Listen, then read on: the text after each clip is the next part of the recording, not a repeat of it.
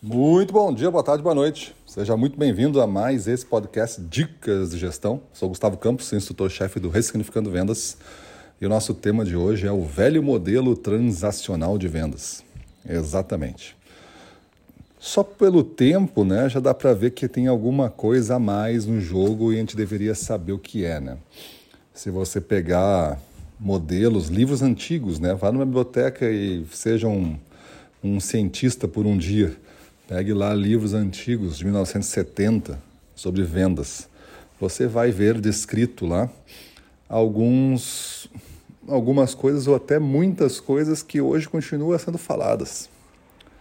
É como se a gente jogasse hoje o futebol de 1970, tentando vencer partidas, não venceria nenhuma. Não conseguiria superar um time profissional jogando o futebol moderno, por exemplo. E isso se repetiria em todos os esportes. Um carro de Fórmula 1 de 1970 não teria a mínima chance, ficaria somente umas 20 voltas atrás do primeiro colocado.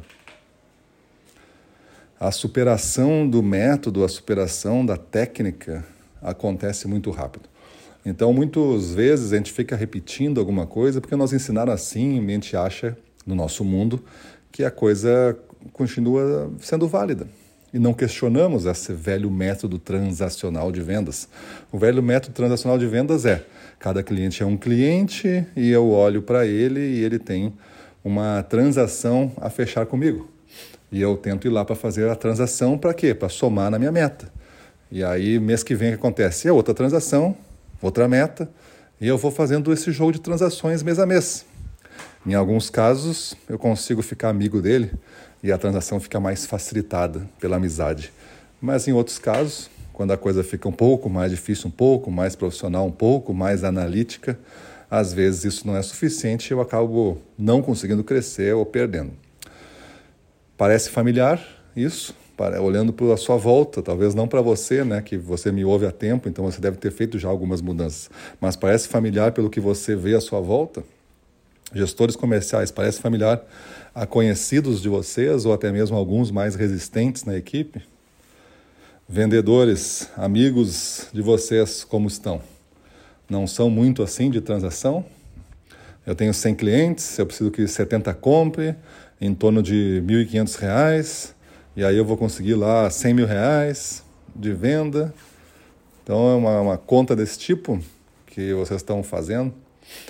Então, cuidado em ficar praticando coisas que talvez não deem mais o resultado como dava. Se você quer continuar fazendo alguma coisa, ele tem que continuar dando o mesmo resultado ou mais, porque agora você é mais habilidoso do que quando você começou. Ele deveria dar mais resultado. Você começou uma prática e você faz a venda desse tipo. Aí você tem que tentar ver o padrão que você repete, porque você repete padrão. É, isso é certo. Existe um padrão e você repete. Você tem que tentar ver qual é esse padrão. Esse padrão, ele está entregando esse método que você está fazendo, ele tem um nome, é o nome de você, né? É o método José da Silva aí. Porque o José da Silva faz a coisa com esse padrão. Ele está entregando esse número. Vamos dizer que o José da Silva está entregando 50 mil por mês de venda. Agora, nós temos que chegar a 100 mil.